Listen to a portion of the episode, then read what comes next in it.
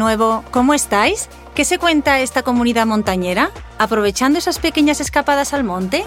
Miquel, seguro que no has parado estos días. Ni un solo segundo. Ya sabes que yo, siempre que puedo, planifico en casa, equipo la mochila y a disfrutar de nuestras montañas. Si es que no tenemos remedio. ¿Qué tendrá la montaña que tanto nos atrae? Cuéntanos, ¿qué es lo último que has hecho? Un barranco, en Guara. Hacía tiempo que no me ponía el neopreno, surgió la posibilidad con el grupo habitual y allá que nos fuimos. Fíjate que pensé además, todavía no hemos hablado de barranquismo. Y me dije que hoy podría ser una buena ocasión para aportar esos consejos básicos y necesarios para practicar barranquismo con seguridad. ¿Te parece buena idea? Pues me parece fantástico. Traía un tema para hoy, pero está bien. Nos lo guardamos para otro podcast. Bien pensado, ¿eh, Miquel? Vámonos de barrancos y cañones. ¿Cuánto nos gusta el barranquismo? Entre la Sierra de Guara y el Pirineo aragonés tenemos más de 100 barrancos para descender, pero es que en el resto de Aragón también hay zonas para practicar barranquismo. No tenemos tantos barrancos como senderos, pero los que tenemos son impresionantes. Además, los hay para todos los niveles, desde iniciación hasta otros muy exigentes y aptos solo para expertas y expertos. Por esta razón y por la variedad que mencionabas, viene gente de todo el mundo. Si es que tenemos la meca del barranquismo aquí mismo, sobre todo en la provincia de Huesca. Pues allá vamos. Al igual que decimos en senderismo y montaña, debemos empezar por el principio. Ya sabéis a qué nos referimos, ¿verdad? Al planifica, equipa y actúa de siempre. Planifica tu barranco, equipa tu mochila, actúa con prudencia. Espera, espera, Miquel, que esta vez yo no iría tan rápido. Después llegaremos a esto, pero creo que primero debemos recordar a todas y todos que el barranquismo es una actividad técnica, para la que casi siempre es necesario llevar y saber utilizar material técnico. Y que vamos, que no nacemos sabiendo descender barrancos, que hay que aprender antes en algún lado, que nos puede ir la vida en ello. Ya veo por dónde vas. Un curso de iniciación al barranquismo es imprescindible si estamos empezando en esto del descenso de barrancos. ¿Dónde? Donde siempre os recomendamos, de la mano de los clubes de montaña o con los y las guías de barrancos, en empresas de turismo activo. Aprendizaje y disfrute asegurado. Ahora sí, vamos con el planifica, equipa y actúa. Empezamos por planificar nuestro barranco. En casa, claro. Para planificar, lo más importante es escoger un barranco que sea adecuado para el grupo, es decir, que todas las personas que vamos a descenderlo tengamos la formación y experiencia necesaria para hacer ese descenso con seguridad y disfrutándolo. Parece sencillo, pero a menudo en una mala elección es donde empiezan los problemas. Meterse en camisas de once varas nunca es buena idea. Mejor poco a poco. Otro aspecto, conocer las dificultades técnicas y calcular una previsión del horario. Todo esto está en los libros y guías de barrancos. Y segundo tema clave en barranquismo, averiguar información actual sobre el caudal y consultar la previsión meteorológica prevista, tanto sobre el barranco como en su zona de cabecera. Eso suena importante, así que vamos a recalcarlo. No es lo mismo hacer un barranco con un caudal bajo que con uno alto y una pequeña tormenta de pocos minutos en la cabecera de nuestro estrecho río puede suponer un ascenso de algunos metros en el nivel de agua. Así que caudal actual y previsión meteo son dos informaciones que no pueden faltar en nuestro Planifica el Barranco. Esta información la podremos conseguir en páginas web o preguntando en la zona, que suelen tenerlo claro. Seguimos. Es aconsejable localizar, si los hay, los posibles escapes del barranco por si fuese necesario abandonarlo antes de haberlo terminado. El típico si algo no va bien nos damos la vuelta no suele funcionar en barranquismo.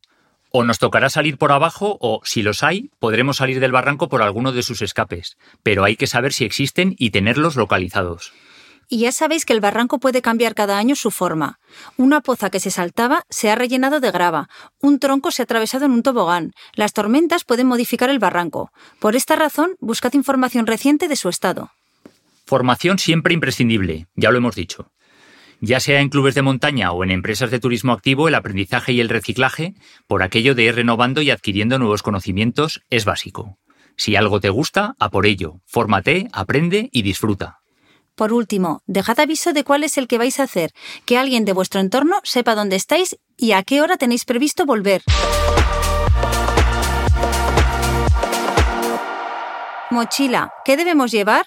Pues todo ese material de seguridad, incluida la prudencia, aunque eso es otro punto. Para empezar, calzado apropiado, casco homologado, neopreno completo y escarpines.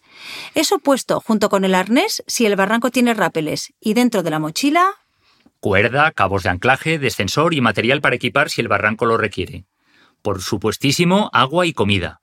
Teléfono con la batería cargada, botiquín, frontal o linterna, silbato, navaja y para llevar todo este material más delicado, un bidón estanco. Nunca está de más llevar un croquis o una descripción de los distintos tramos del barranco y localización de los posibles escapes. Será nuestro mapa personal que nos indicará qué hemos hecho y qué tenemos por delante. ¿Actuamos con prudencia, Mercedes? Por supuesto, siempre. Y eso se lleva a cabo teniendo en cuenta una serie de premisas que pasan por iniciar el barranco a una hora prudente. También valoraremos constantemente si el grupo está disfrutando y teniendo una buena experiencia, que se trata de pasarlo bien.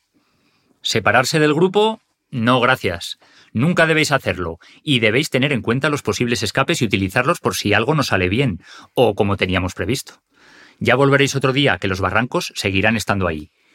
Uno de los principales motivos de accidentes, que luego os lo ampliaremos, es saltar en una poza sin comprobar su profundidad o si hay algún obstáculo en el fondo como rocas o troncos.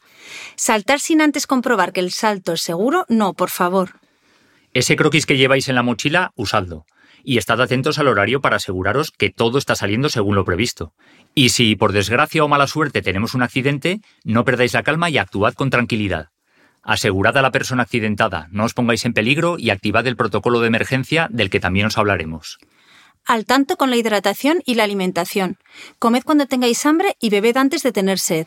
Comprobad que la meteo no supone un riesgo y extremad las precauciones en las zonas de caos de rocas y bloques, porque puede haber sifones peligrosos. El descenso de barrancos es una actividad que entraña riesgo, por lo cual tener experiencia y una formación técnica hará que progresemos con mayor seguridad. Como todo en montaña, vaya, ya veis que no nos cansamos de repetirlo, ¿no? Por algo será.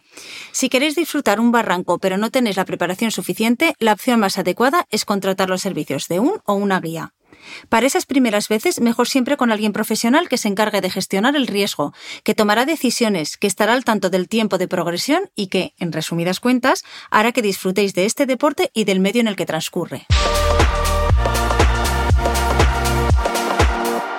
Algunas de las causas de los accidentes en barrancos pueden evitarse, pero ¿cuáles son los principales motivos? Adelante, Mercedes. Los saltos a pozas y el descenso por toboganes no siempre salen bien porque los barrancos cambian frecuentemente su perfil. Antes de saltar a una poza, una persona del grupo debe comprobar que es seguro.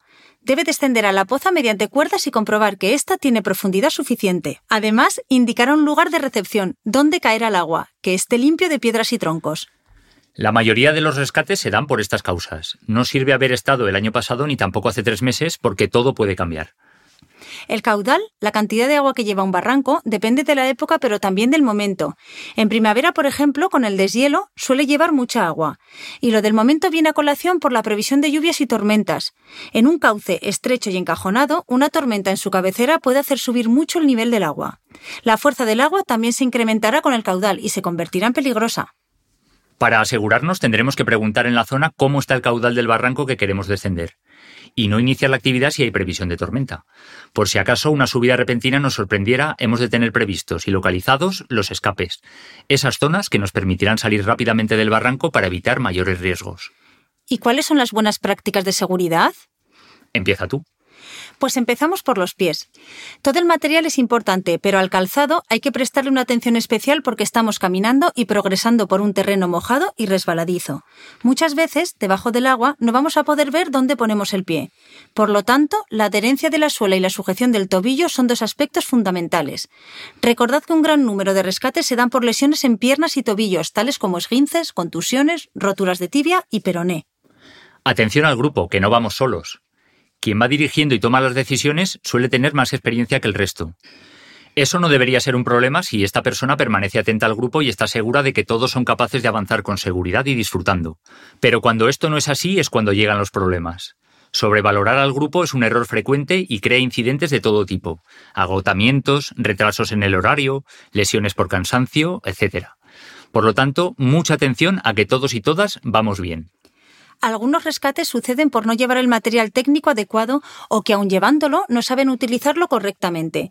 La falta de material puede impedir continuar al grupo. La falta de pericia, además del riesgo específico, suele provocar un retraso considerable en el horario previsto.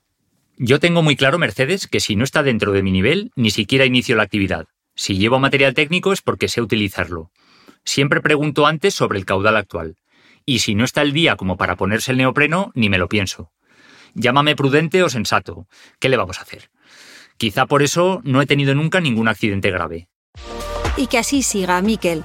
Queremos seguir disfrutando de la montaña y de sus múltiples actividades, así que siempre con sensatez y seguridad. Sentido común que nunca falte. ¿Volvemos en unos días? Hecho.